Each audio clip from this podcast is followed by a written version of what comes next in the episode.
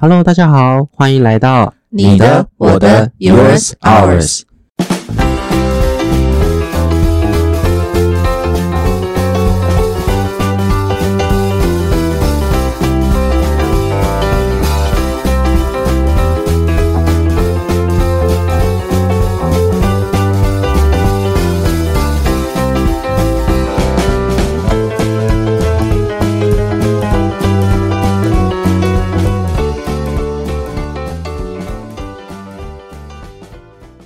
Hello，大家好，我是彤彤老师。Hello，大家好，我是心理师方潇。大家好，我是小薇老师。不知道大家今天听到我们声音，有没有觉得我们声音不太一样呢？非常的清晰。其实我也不确定到底声音会不会变很多啦，只是我要跟大家报告，我们终于狠下心来，花了巨资 买了录音设备。其实之前我们也有录音设备，只是我们之前只有买一支麦克风。所以，我们之前会很困难的围着那一只麦克风，然后三个人轮流讲话，那就会发生很多问题，比如说某一个人声音太小啦，然后或者是另外一个两个人的声音被背景盖过去。童老师，你在暗示什么事情啊？谁的声音太小了？哦，不是啊，暗示我剪的很累啊。然后我们还因此被抱怨说，就是我们的笑声太大声。其实我后面有调蛮多的啦，只是有时候在笑的时候，同时有另外一个人讲话，那就只有一个。音源可以处理的时候，就会变得很麻烦。对，不过既然我们已经买了巨资的麦克风 设备，希望可以解决这件事情，然后也那个希望各位家长有一个良好的 Podcast 体验。对啊，对啊，嗯，就是辛苦大家，不好意思，之前要听我们的笑声，因为我自己后来真的在车上听的时候，我觉得还蛮可怕的。哎，我自己在车上听的时候。感觉非常良好，真的哦。因为因为在车上听 Podcast，其实像像我跟小孩都会听故事，然后故事我因为我们听了好几年，就会听到那一个频道就会从声音很奇怪到声音很清楚，就知道慢慢演变的过程。嗯，然后这一次我们花了巨资买这个设备，我就想说，嗯，大家听起来应该也觉得我们应该是又买了设备，然后又在更升级、更精进的那种感觉。是，对，嗯，我真的。虽然我们现在是斜杠，但是每一个领域里面都有他专业，然后以及要一步一步努力克服的困难，这样子。也很谢谢各位爸爸妈妈，就是体谅我们。对，嗯，好的，那就从我们有趣的小故事开始喽。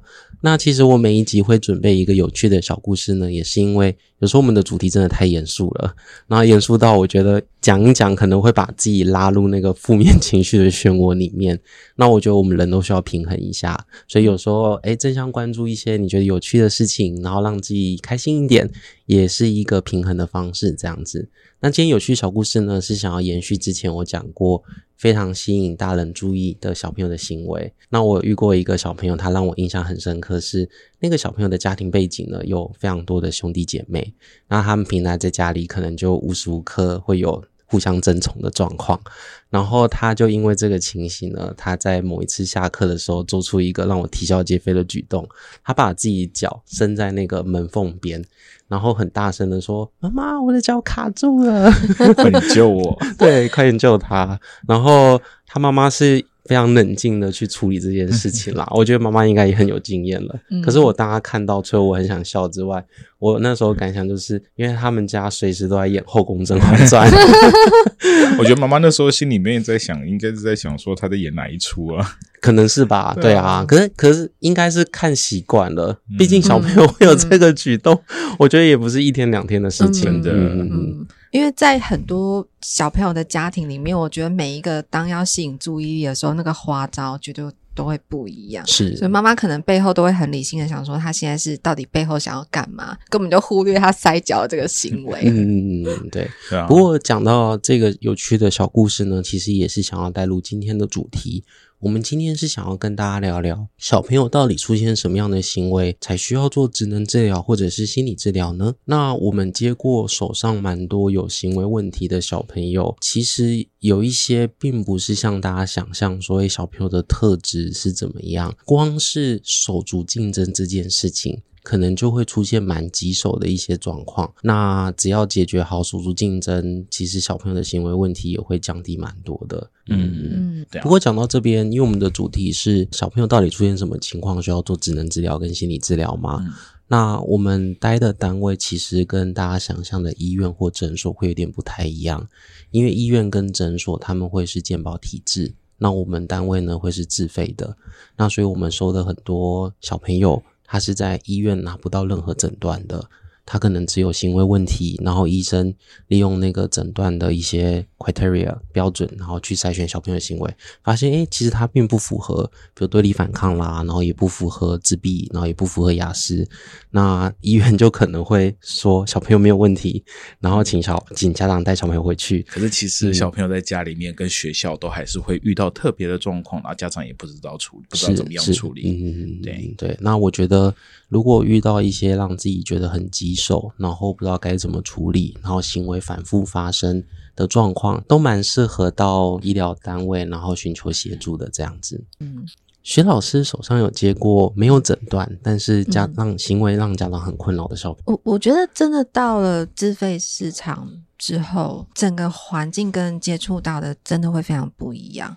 因为我觉得在医院里面，应该这么说好了，我觉得通常家长会遇到的问题也。可能不是家长，很多人会遇到问题，一定都会是比较严重了，才会想说：“哦，我真的要去到医院了，我要有一个医生的诊断，我要有一系列的检查，我才知道说我发生了什么状况，孩子怎么了。”所以在医院里面，我们做的很多，其实都是在回应医师的问题，鉴别诊断，然后评估痕检，去看说到底现在状况是什么样。所以。很多呃，当我们在做的时候，一定都会是有一个特别的或特定的一个状况或诊断出现。可是会到诊所或者是一般治疗所的，大部分都是像彤彤老师刚刚讲的，他没有特别的诊断，或者是他那个问题，其实在医院得不到回应。嗯，因为医院就是给你药物，给你评估，但所以我们会常遇到的很多，真的都是没有特定的诊断。而是说，哦，他今天的呃目标是什么？我的问题行为是什么？我想要改善的是什么？而在这边才会获得有回应的地方。所以我还记得，因为最近我们其实会有很多新的心理师或实习生加入。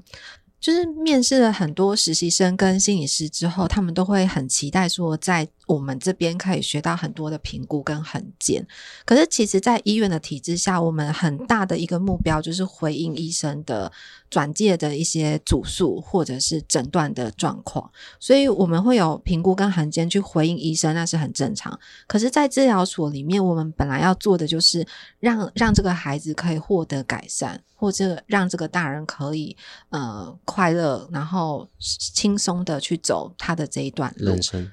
对，所以在在治疗所里面，我们很常因为就是遇到的状况是，诶，为什么今天家长去到了医院，然后诶，我已经有一个评估，有一个很见了，可是却看到医生没有给我后续的治疗，或者是大家会发现那个治疗要排半年。一年，嗯，一年半的，我们听到的都有，是因为人力有限，跟医院其实并不是那么多，可以在治疗上面做到很大的效益，所以他们那个待排时间就会拉得比较长，所以很多在医院没有办法获得的改善，或者是获得的治疗，其实就会转到就是治疗所或诊所来，所以那时候我就跟面试的一些心理师或实习生说，我们在治疗所很大做的一部分，其实。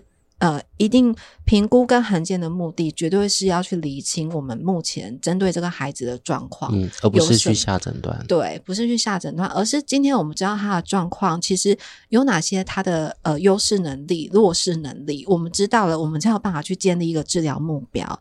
讲到这个，我想到我一段经历，那段经历呢，是我们都是从医院实习出来的嘛。那在医院实习的时候，的确就像刚刚徐老师讲的一样，我们接到的大多数都是有诊断，比如说过动的小朋友、个脑性麻痹的小朋友。然后到了自费单位的时候呢，我那时候刚开始带给我的冲击是，我竟然要开始跟家长聊教养的问题，那是对我来说是一个非常大的冲击，因为那时候我也没有小朋友，我也没有小孩，对，刚毕业。然后我想说教养。我也没有小孩，我要怎么回答你这个问题？可是我清清楚楚的知道那个小朋友的问题就是因为教养造成的，所以我必须要去理解这件事情跟回应这件事情，嗯、那对小朋友的问题才会有帮助。嗯，那你说去医院你会得到这样的诊断吗？不可能啊，对啊，嗯嗯，我也要分享，真的就是临床这条路上真的遇到很多，有时候我们会看到那种家长很像那种 doctor shopping，就是、哦对。问过，然后看过一堆医生，疯狂的在看说孩子到底是什么问题。可是我觉得真的像彤彤老师讲的，非常分两种。我觉得这这两种真的要看那个家长的个性是什么。有一些就是觉得说我其我觉得我孩子好像有一些特质，可是我心里很抗拒让知道我的孩子真的被告知就是这个样子。嗯嗯嗯。然后有的是那种呃，我尽力的去。避免就是我的孩子真的是有逃避和战斗的差别。哎、欸，我觉得有一点类似，真的非常非常看家长的的特质。然后我们也真的有看过很多是先生跟太太是不一致的，有的就先生可能很觉得说啊，孩子就是这样，你为什么不承认？长大就好了。太太对对，太太就觉得哎、欸，那。我我就觉得我的孩子不是这样，你为什么要一直把把我们的孩子想成是这个样子的？嗯，所以我觉得教养上真的会有这种这种不一致的状况，可是也真的看你自己抱持的心态，是你对于这个孩子的诊断的在意是什么？我觉得我讲一个我自己心中的信念是，其实美国现在就是很推光谱的概念，嗯，他们为什么后来把那个精神疾病的那个诊断的准则的那个自闭给拿掉，变成是一个光谱性疾患，就是他觉得并不是每一个孩子就只有两种标签，有有有 ADHD 没 ADHD，有自闭没自闭，而是他可能就是这个光谱里面的百分之二十，他有一点这个特质啊。可是你要说他符合这个诊断嘛，可能没有啊。嗯、可是因为这个光谱的概念，我们更可以去了解这个孩子的。特质其实哦，可能有一点点注意力不集中，一点点呃雅思，一点点什么。可是他好的地方可能有什么一点点什么一点点什么，而不是就只有两个标签而已。嗯，上次我跟跟我比较熟的家长有聊到这件事情，嗯、那个家长问我一句话，我不知道怎么样回答。那这样子不就是把很多所有的人，所有那个因为原本只要是有跟有可能一小群有跟没有。然后，可是，假如翻成光谱的概念的话，嗯、那不是这些光谱都是把它列到疾病里面吗？哎，你不要这样讲哦。我们每个人身上说不定都有忧郁症的基因，所以 maybe 我身上也有一点点雅思特质，我有一点点那那种不能理解别人的心情。可是因为我后天的社交技巧或社会能力很好，所以我这个特质被掩盖过去了。嗯嗯，讲到这个，因为我研究所是念基因的，嗯、然后我那时候念的基因的领域叫做表观遗传学，嗯嗯、就是 epigenetic。然后他在描述的就是你天生带有的一些基因，不一定会在的发展过程当中表现出来，对成人的时候表现出来，嗯、除非你有特定的环境因子，对。比如说我的这个基因刚好遇到。太过于严格的教养模式，嗯，我的这个基因刚好遇到一个会抽烟的家长，嗯，然后在过程当中，这些危险因子就增加你的基因被打开或者是铺路的一些机会，嗯，那你就可能会倾向在某一种表现形态里面这样子。不过我刚刚听薛老师在分享，我就想到我大学的时候，我教授跟我讲过的一段话。我觉得我到现在都还在摸索这件事情啦。那个教授那时候很斩钉截铁的跟全班讲说：“你一定要让家长清楚的知道现实是什么情况。比如说小朋友现在他就是自闭症，嗯、你就要清楚的跟他讲说，你的小朋友未来的趋势，然后跟愈后是怎么情形。嗯”嗯，但是我当下听到的时候，当然我是处在一个很震惊的状态，嗯、因为我会觉得。可是家长如果他就是极力否认，嗯、或者是他那时候就是很脆弱，嗯，或者是那个小朋友的愈后，其实我们也根本没办法预测呢。嗯嗯、那我这样子讲，那会不会过于武断？那我自己。在临床有遇到一个我印象很深的小朋友，嗯，那个小朋友刚来的时候，妈妈非常非常的焦虑，因为小朋友那时候完全不会讲话，然后动作发展什么都是迟缓的。嗯、那那时候家长带这个小朋友去看医生，医生就是处在我刚刚那个指导教授讲的那个状态，他就跟他说：“你不用抱希望了，你的小朋友一辈子都不可能跳，就是双脚原地跳这件事情。嗯”然后那个家长在。诊间听到的时候当场崩溃，是我我也崩溃。对，然后。呃，我就跟家长讲说，没关系，那我们现在就是一件一件来解决。现在他既然有发展迟缓的状况，嗯、那我们在某一些我觉得这这个年纪发展非常重要的，我们先把它追上去。嗯，结果后来小朋友就学会跳了。嗯，当然他现在还是有非常多的议题要处理啦。嗯，但就。带到我知道教授讲那件事情，就是你从现实面，你如何让家长接受这个状况，到你怎么让家长信任你，然后引引导这个小朋友继续往前走。嗯，那我自己现在在这个议题下的注解就是。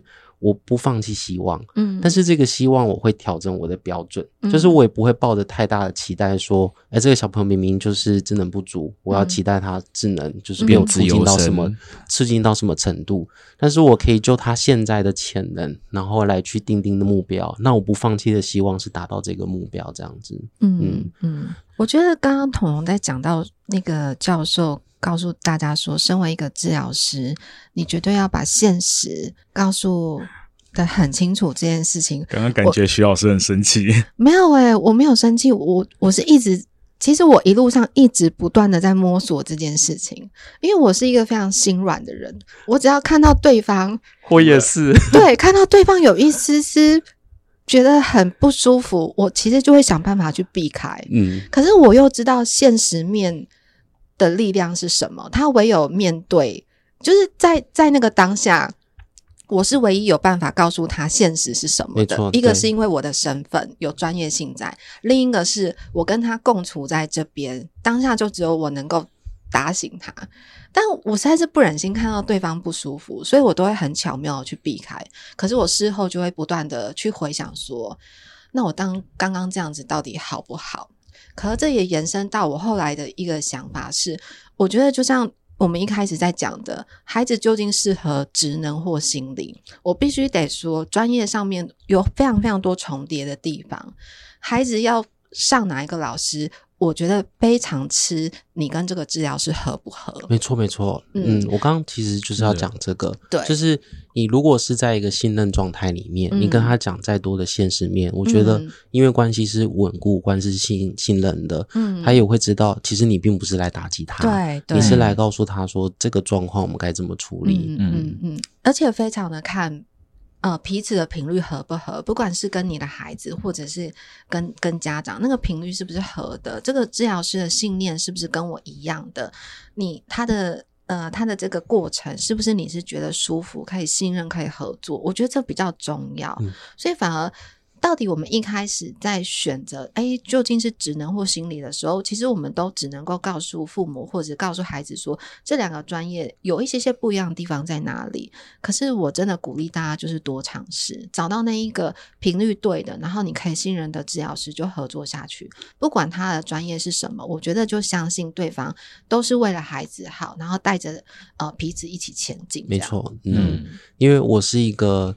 很佛系的治疗师，我都跟家长这样讲，就是我不会强迫你上课，嗯，我只会把我评估的结果告诉你，嗯，你要不要上课？我觉得那个牵扯的因素太多了，没错，也并不是完全是经济考量，嗯，有时候可能距离差个差个多远，对，对，然后就会影响到你带小朋友方便的程度，嗯，那我觉得治疗都是以。真的，我得老实说，是一条漫长的路。嗯，那如果你没有办法，呃，长期的去做这件事情，那倒不如先选择就是你觉得舒服的治疗状态，这样子。嗯嗯嗯。嗯回到我们的主题，就是究竟小朋友什么样的状况需要做职能或心理治疗呢？其实我们刚刚聊那么多，我们只是想要告诉大家说，只要你觉得小朋友的状况是棘手的，嗯、然后问题存在了一段时间，然后甚至有反复发生的状况，嗯、甚至你只是担心，其实治疗所也好啦，或者早疗系统也好啦，嗯、都蛮发发发达的，嗯，大家都有办法在这个过程当中里面帮你去确定跟找到一些问题的源头，嗯，那我当然也有遇过。家长是过度担心，嗯、小朋友其实完全没有问题，嗯、然后就被带过来之后，帮他评发展的状况，其实完全 OK 耶。嗯，对啊。那我觉得即使是这样，那你也确定也好，不然你一颗心悬在那边，然后一直想说，哎，到底我现在是不是错过了黄金期？然后是不是错过了治疗的机会？这样子。嗯嗯嗯嗯。但我觉得治疗这个东西，它其实还是有一定程度的目标性在。假设其实今天没有任何的诊断，也没有任何的。呃非常大的问题，你只是因为担心，可是评估结果或报告结果可能都正常。我觉得你还是可以在生活中找一个目标，不管是为你自己或为孩子都是。譬如说，他只是想要改善一个，嗯，孩子可能早上没有办法起床的，其实那。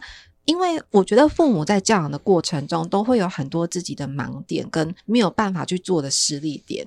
就像很多时候我在跟呃家长聊的时候，他们可能会说：“哦，我的啊，我举一个例子好了。最近我在跟我表姐讲说，小孩子讲话不礼貌这件事，她就说小孩子对于长辈、对爷爷奶奶讲话都是会，你已经讲过，不要再讲了，好不好？就是会很不耐烦那一种。可是对父母或对老师都不敢这样子哦。然后我就跟她说，我觉得这也很难教哎，因为我也教不动，我的孩子也是这样子。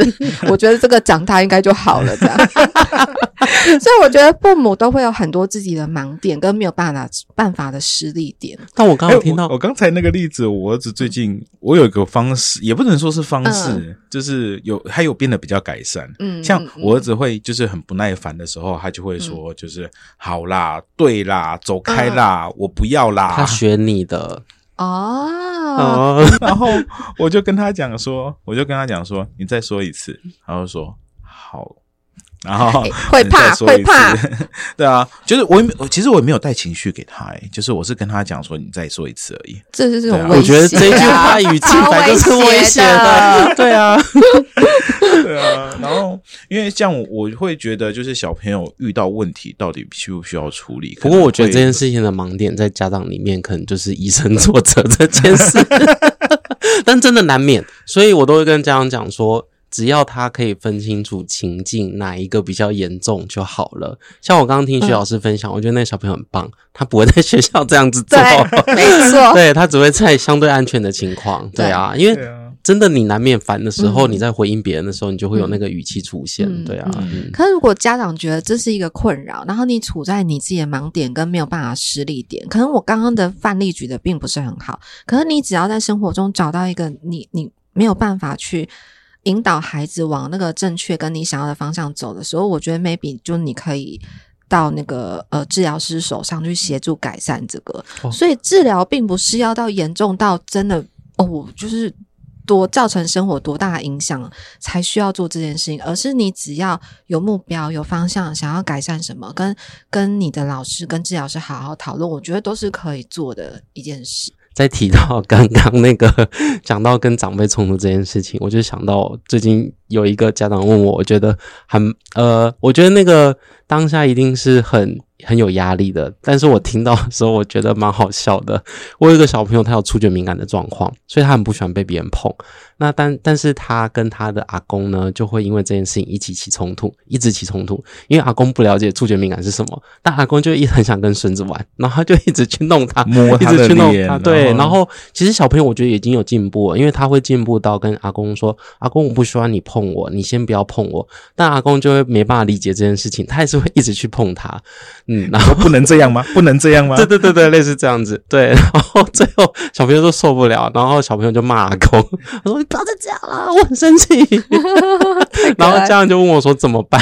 我说：“当然最最直接的解决方法，阿公不要动手。”对，嗯，那我后面我们想出的解决方法就是，先尽量避免阿公跟孙子在同一个时空出现的机会。其实这是有办法做到的，比如说我帮孙子安排说，诶，他课后去哪边，然后平常接送的如果有其他人选可以替代，那就是其他人选这样子。嗯，然后在真的可能需要。重叠的时间的时候，嗯、然后跟小朋友讲好说，只有在这个时间，可能你会需要忍耐一下，嗯、或者是你需要有哪一些策略可以用这样子。对啊，我刚刚想到，嗯、或者是就是在阿公阿妈家写功课，然后跟阿公阿妈说写功，他在写功课，还在用功，不要吵他。哦，啊、我觉得这是一个方法哎，嗯、对啊，可能小朋友不喜欢写功课。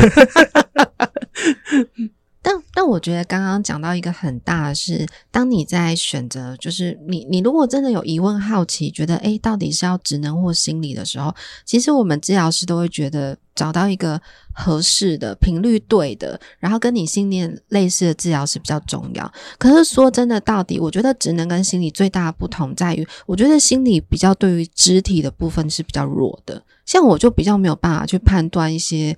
呃肢体，譬如说触觉敏感啊、张力呀、啊，或者是呃感统的部分，我觉得那个是心理完全没办法去做到的。我觉得我们真的治疗师跟心理师还是有蛮大的界限在啦，我自己是这样觉得啦。我觉得那个界限就是在于说，呃，我们的养成背景其实真的是完全不一样的。那要不是我研究所有读过认知学派，嗯嗯嗯嗯、然后跟神经科学学派，嗯、不然我有时候真的觉得，一般的职能治疗师在跟心理师聊的时候，中间有很多名词是非常有代沟的。嗯，因为对，因为那时候我在跟我之前认识的心理师在聊的时候，他那时候蛮压抑，他说：“诶，嗯，你是职能治疗师吗？你怎么会知道这些名词？”然后我有跟他分享我那段经验，嗯，然后因为那段。经验在呃，我们在讲那一代名词的时候，小伟老师也在旁边，然后他就什么意思？什么意思？对，他就常常露出很困惑的表情。哎，你这个让我想到，其实我刚进来的时候，那时候我在跟小伟老师聊天，然后我就跟他说感觉什么什么的，他就说感觉不就是身体那种感觉 sensory 吗？可是我讲的感觉是 feeling 的感觉，对，所以就是还是会有一点不一样，大家知道？嗯嗯，对，然后。我自己的认知是，只要有一点在认知上不太一样，你后面走的路 可能就真的完全不一样了。对对，对啊，嗯、那因为像小朋友的教养这件事情，或者一个人的状态，基本上不会只有单一问题。嗯，对啊，他一定会有一个牵扯一个，一个牵扯一个。然后我们说会找适合向性，就是适合老师的那个他合的向性，他就可以从他的。那一个他会的问题点进去切入，来去处理其他的问题。还有，还有一个，我觉得是优先顺序的问题。假设你觉得今天这个孩子优先要解决的其实是哪一个类别问题，其实你就是去找那方面的。可是如果你觉得你这个孩子的问题啊，那边有一点，那边有一点，那边有一点。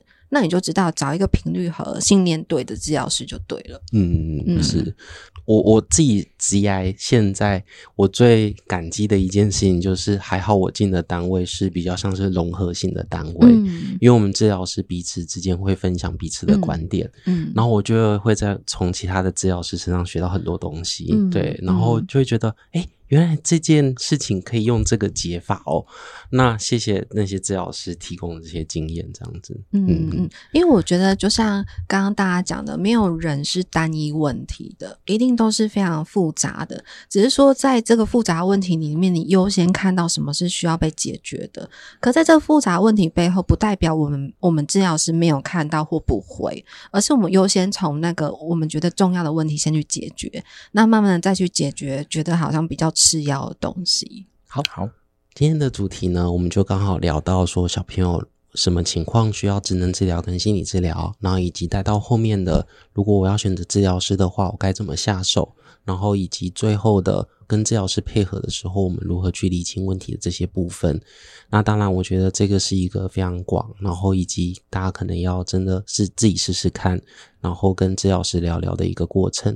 所以，如果大家在这个过程当中有任何问题想要跟我们询问的，都可以留言给我们哦。好，那我们今天节目就到这边，谢谢大家，谢谢大家，谢谢大家，大家再见，下次再见，拜拜。